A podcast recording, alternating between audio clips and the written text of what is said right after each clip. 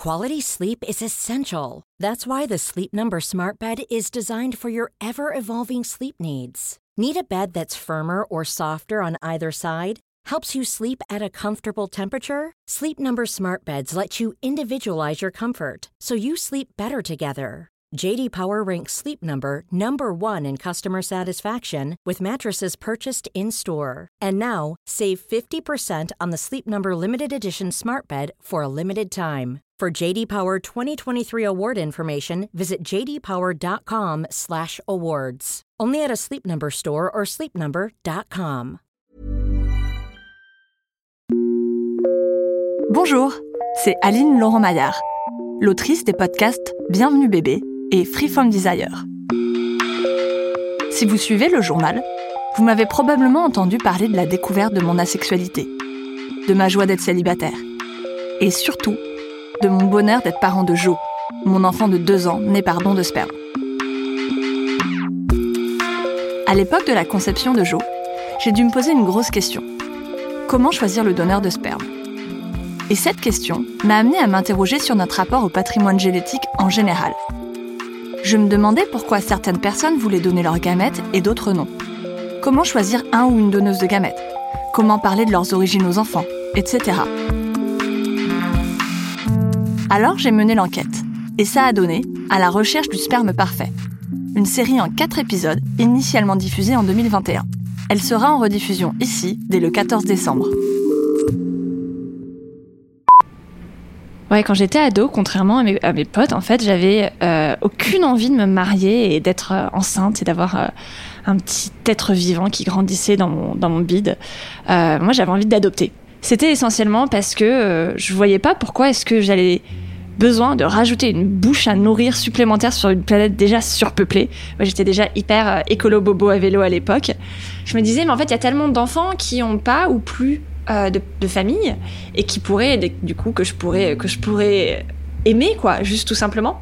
Et peu m'importer en fait que l'enfant euh, me ressemble pas, qu'il ait euh, des handicaps, pas la même couleur de peau que moi, qu'il soit âgé ou pas. Euh, pour moi, vraiment, l'important, c'était euh, c'était juste l'amour d'une, donner l'amour d'une famille. S'il y avait un petit côté, quoi, venez comme vous êtes. Bon, et puis alors, maintenant que j'ai euh, la trentaine passée et que j'ai décidé de passer à l'action, j'ai réalisé que mon plan, en fait, il n'était pas si si réaliste.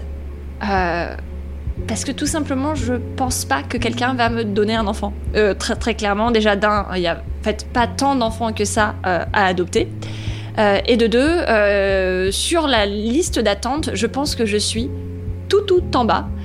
Parce que bah voilà, je suis journaliste pigiste, donc pas très très riche, je suis célibataire, ouvertement queer. Donc du coup, bah il me restait plus qu'une seule solution. Telle une vierge mariée des années 2020, il fallait que je fasse un bébé toute seule. Et là, contrairement à ce que je pensais, tout d'un coup, depuis que j'ai pris cette décision, j'ai commencé à vachement réfléchir à la génétique de, de mon futur enfant. Moi, qu'on avait rien à foutre que l'enfant me ressemble pas ou de pas savoir qui étaient ses parents, d'où ils venaient, tout d'un coup, je me suis dit euh, qu'il fallait à tout prix que je choisisse le fournisseur de sperme. Concrètement, c'est complètement dingue de vouloir choisir le sperme parce que qu'est-ce qui fait euh, qu'est-ce qui fait un bon patrimoine génétique? Quels sont les critères à considérer pour un donneur? Le physique, le QI, les allergies, les passions ou les centres d'intérêt du donneur? Enfin, c'est juste, c'est de la folie de vouloir choisir le patrimoine génétique. Me prendre pour la Vierge Marie, ok, mais là, c'est carrément se prendre pour Dieu, quoi. Et pour autant, j'arrêtais pas de me dire, ouais, mais les femmes hétéros, elles choisissent bien leur mec sur Tinder, pourquoi moi je choisirais pas le fournisseur de sperme? Donc voilà, du coup, j'avais toutes ces idées dans ma tête et j'y comprenais rien. Du coup, pour y voir plus clair, j'ai décidé de faire ce que je fais quand je me pose des questions mener l'enquête. Donc, j'ai dressé une liste de toutes les personnes à qui je voulais parler des femmes qui ont fait des inséminations avec donneurs, euh, IAD comme on dit dans le petit milieu, des donneurs, des pédopsychiatres, etc. Puis je me suis dit autant vous embarquer avec moi pour qu'on y voit plus clair tous ensemble. Donc la première étape, ça a été de rencontrer mon amie Anne qui venait d'avoir un enfant avec sa femme Léna. Contrairement à moi, elles se sont pas posées 20 000 questions. Elles ont contacté une clinique en Belgique et se sont laissées embarquer. Il se trouve que ça s'est passé assez vite. Du coup, on, en fait, on était sûr qu'on aurait trois mois d'attente, qu'on aurait le temps de continuer à se documenter. En fait, on, on a appelé la clinique. Ils ont dit, bah, rendez-vous la semaine prochaine si vous voulez. Et là, Ouah En fait, euh, le, médecin nous a reçus, euh, super sympa, nous a expliqué euh, comment cette clinique fonctionnait. Et à la fin, il, nous regarde et puis il fait bon alors pour le donneur, donc c'est un type caucasien. Il nous regarde tous les deux. Là, on se regarde, on fait oui. Les cheveux, vous voulez quelle couleur de cheveux? On s'est regardé toutes les deux, mais on s'était on s'était jamais posé la question. On n'avait pas réfléchi avant d'aller à avant d'aller à la clinique. En fait, on savait pas qu'on devrait décider tout de suite et que c'était parti quoi. C'était on donnait les infos, ça rentrait dans notre dossier. Donc on s'est regardé, on a répondu, mais en cinq minutes. En fait, on avait comme choix couleur de cheveux, couleur d'yeux, couleur de peau du coup et taille. Dans le train, du coup, on en a discuté en disant bon bah ça va, on n'a pas fait d'erreur, euh, euh, on a bien choisi. euh, Mais en même temps, c'est bizarre de se dire on a bien choisi. C'est les questions que tu te poses un petit peu. voilà. T'as d'où tu choisis ce genre de truc? En fait, en Belgique, en France et en Espagne notamment, c'est les cliniques qui choisissent le donneur de sperme, indifférent à chaque insémination. L'objectif, le seul objectif qu'elles ont, c'est que le donneur de sperme ressemble aux parents qui ne donnent pas ses gamètes. C'est juste ça. Donc en fait, l'idée de pas trop choisir et de laisser le hasard un petit peu euh, choisir quel don de sperme on aurait. Tu vois, moi ça me va, ça m'allait bien. Ça, me va bien parce que ça me met à l'aise de me poser trop de questions sur justement comment choisir. Souvent, les cliniques qui ont beaucoup de demandes, notamment en Belgique et en, Espagne, elles se fournissent chez des banques de sperme. Il y en a plusieurs, elles sont généralement danoises. Les deux plus connues, c'est Cryos et European Bank Sperm. Les parents peuvent s'y fournir directement. En France, l'achat de sperme est illégal, mais bien sûr, ça n'arrête pas les familles. Sur les sites internet de ces banques de sperme, on trouve des centaines de profils très complets. Je vous en parlerai dans un prochain épisode. Donc en fait, une fois que les familles après ont passé commande sur le site, l'entreprise, la banque de sperme, leur livre le précieux liquide chez un ou une professionnelle de la santé euh, complice qui accepte de recevoir ce colis hautement illégal. Léna, elle est tombée sur une de ses pubs au début de ses, de ses recherches sur Instagram, elle a vu la pub et puis elle a cliqué. Et ça l'a mis super mal à l'aise. Ça m'a rappelé ma première inscription sur un site de rencontre où j'avais la sensation bah, d'aller au supermarché ou d'aller sur le cata- catalogue de la Redoute quoi. Franchement, moi je la comprends. Parce qu'aller sur Tinder ou OkCupid, c'est un peu déprimant. J'ai l'impression qu'on y traite un peu les êtres humains comme des biens de consommation. Mais même si je trouvais ça un peu glauque, j'avais quand même pas envie de laisser le hasard choisir pour moi. Du coup, j'ai décidé d'en parler à la seule personne à qui je fais genre 100% confiance. La personne à qui je parle à chaque fois que j'ai des grandes questions euh, complètement délirantes. La seule personne qui ne me juge pas, jamais. Mon psy, Laurent Fagion. Finalement, euh, on est dans ce qui est décidé par l'homme et ce qui est de l'ordre, euh, on va dire, de, allez, quand même, de la nature. Et finalement, peut-être on peut on pourrait demander à ces gens-là, mais finalement, est-ce que ce n'est pas remettre un peu euh, de l'inconnu, de la nature, de quelque chose justement euh, qui serait, euh, voilà, quelque chose qui arrive comme ça, sans qu'on le maîtrise, et qui donc, bien, voilà, on sera obligé de composer avec, peut-être très, très, très joyeusement, mais de manière positive. Mais de ne pas savoir, d'a- d'accepter cet aléa, c'est peut-être oui, re- remettre un petit peu euh, eh bien, quelque chose qui est de l'ordre du courant, puisqu'on ne maîtrise pas tout, évidemment, euh, euh, dans le fait de donner naissance à un enfant. C'est vrai que c'est plutôt joli, hein, vu comme ça, poétique presque, tu vois. Mais dans la réalité, il faut faire des choix.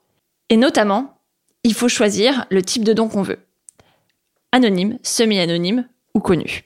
Et pour Anne et Léna, ça c'était hyper important. Pour euh, connu, j'avais pas forcément envie parce que j'avais pas de proches de potes proches qui où j'avais envie, j'avais pas envie en fait de connaître le donneur.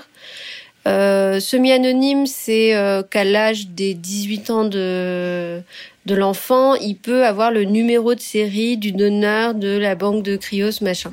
Je me suis dit, si d'ici 18 ans, euh, si ça se trouve, la banque elle va brûler ou il y aura une autre loi ou bref, on retrouvera jamais ce numéro. Du coup, je voulais pas donner un espoir à l'enfant de quand tu auras 18 ans, tu auras des connaissances sur ta génétique ou autre. Donc euh, c'était plus le choix du donneur anonyme en, expliquant bien à l'enfant que euh, ben il vient d'un don de quelqu'un qui a été généreux à une période et qui nous a bien aidés. Point. Anne et Léna, elles m'ont recommandé d'aller au groupe de parole de l'APGL, l'Association des parents et futurs parents LGBT. Et là, j'ai bien réalisé que la question de la connaissance par l'enfant de ses origines biologiques était hyper importante pour tous les couples de femmes qui étaient présentes. Il y avait un couple qui voulait pas que l'enfant ait la moindre information sur le donneur. Pour elles, l'important, c'était leur famille et euh, leur cellule familiale et l'amour qu'elles porteraient à leur enfant. Et finalement, le donneur n'avait pas sa place dedans. Et puis comme mes amies, elles n'avaient pas envie de donner de faux espoirs à l'enfant. Elles n'avaient pas envie que l'enfant passe son adolescence à attendre d'avoir 18 ans pour enfin pouvoir euh, connaître euh, ou avoir des informations sur, sur son donneur. À l'inverse, il y avait un couple qui avait choisi un don semi-anonyme.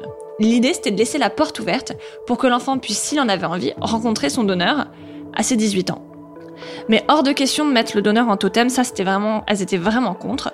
Pour elles, il s'agissait de bien expliquer la place du donneur et de bien faire comprendre à l'enfant que le donneur n'était pas un père.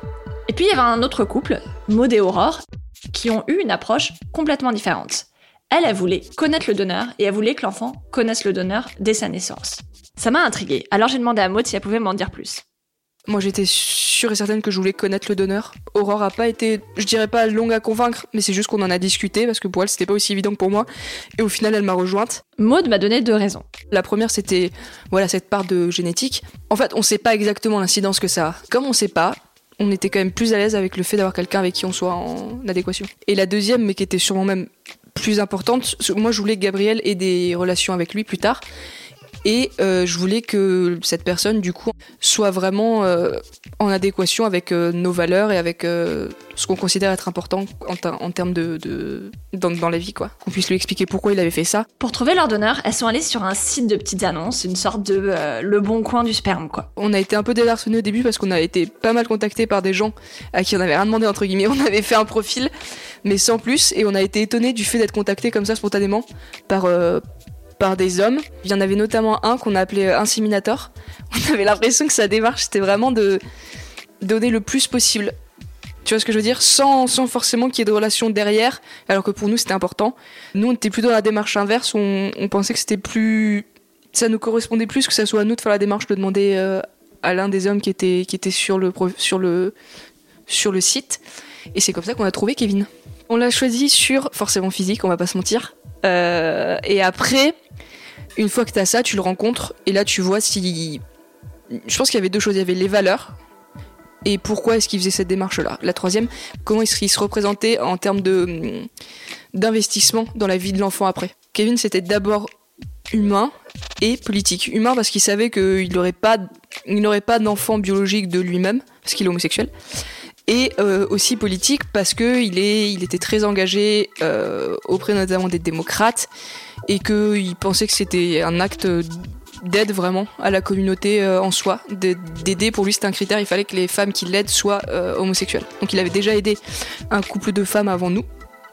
Donc, il y a deux enfants qui, qui, ont, qui sont nés. Et voilà, on était le deuxième couple qui l'aidait. Finalement, pour Maud et Aurore, le patrimoine génétique du donneur, sa ressemblance avec la mère non biologique, c'était pas important. Et c'était la même chose pour Anne et Léna, et pour plein d'autres femmes à qui j'avais parlé. En fait, elles m'ont toutes dit la même chose. Un enfant, c'est une surprise, rien ne se passera comme tu l'avais imaginé. Et ça m'a fait penser à la conversation justement que j'avais eue avec Anne et Léna il y a quelques semaines. En fait, c'est tellement le hasard, c'est-à-dire que quand même dans un, un petit extrait de sperme, il y a tellement un nombre de spermatozoïdes de Ouais. ouf.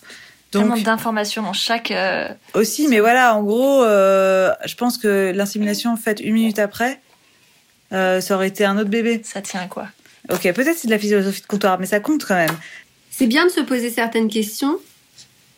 D'autres, c'est pas forcément nécessaire. Faut se laisser euh, emporter par le truc. Déjà, déjà, euh, réussi à euh, à savoir ce que tu veux euh, entre donneur anonyme, semi-anonyme ou connu. C'est déjà, euh, faut choisir entre les trois. Ensuite, c'est euh, comment procéder. Vers qui je peux me tourner, qui peut m'épauler, qui peut nous accompagner, etc. Et après, euh, faut que ça marche. Ce qui est encore une autre étape. Une fois qu'il sera lancé, une fois que c'est lancé, ouais, effectivement, tu vas avoir 36 000 questions de quelle poussette je vais prendre. quelle- Attends, quelle maternité? En fait, en parlant avec toutes ces femmes, j'ai réalisé un truc. Le plus important pour moi, c'est pas tellement le don ou euh, le type de don, mais comment est-ce que je vais faire l'insémination? J'ai compris que j'avais aucune envie de me réveiller à 5 heures du matin pour prendre un train toute seule vers Bruxelles et attendre dans une salle d'attente d'une clinique toute seule. J'ai envie de l'expérience la moins médicalisée et la plus humaine possible. Et donc j'ai pris la décision de le faire à Paris. J'ai deux options Soit je passe par une des banques de, de sperme danoises, je fais ma petite commande illégale et je trouve un ou une médecin qui accepte de récupérer le colis et de me faire une insémination tout à fait illégale. Soit je trouve un ami qui accepte de me donner du sperme et on fait une petite insémination maison tout aussi illégale. Bref, tout ça je vous en parlerai plus dans le prochain épisode de À la recherche du sperme parfait.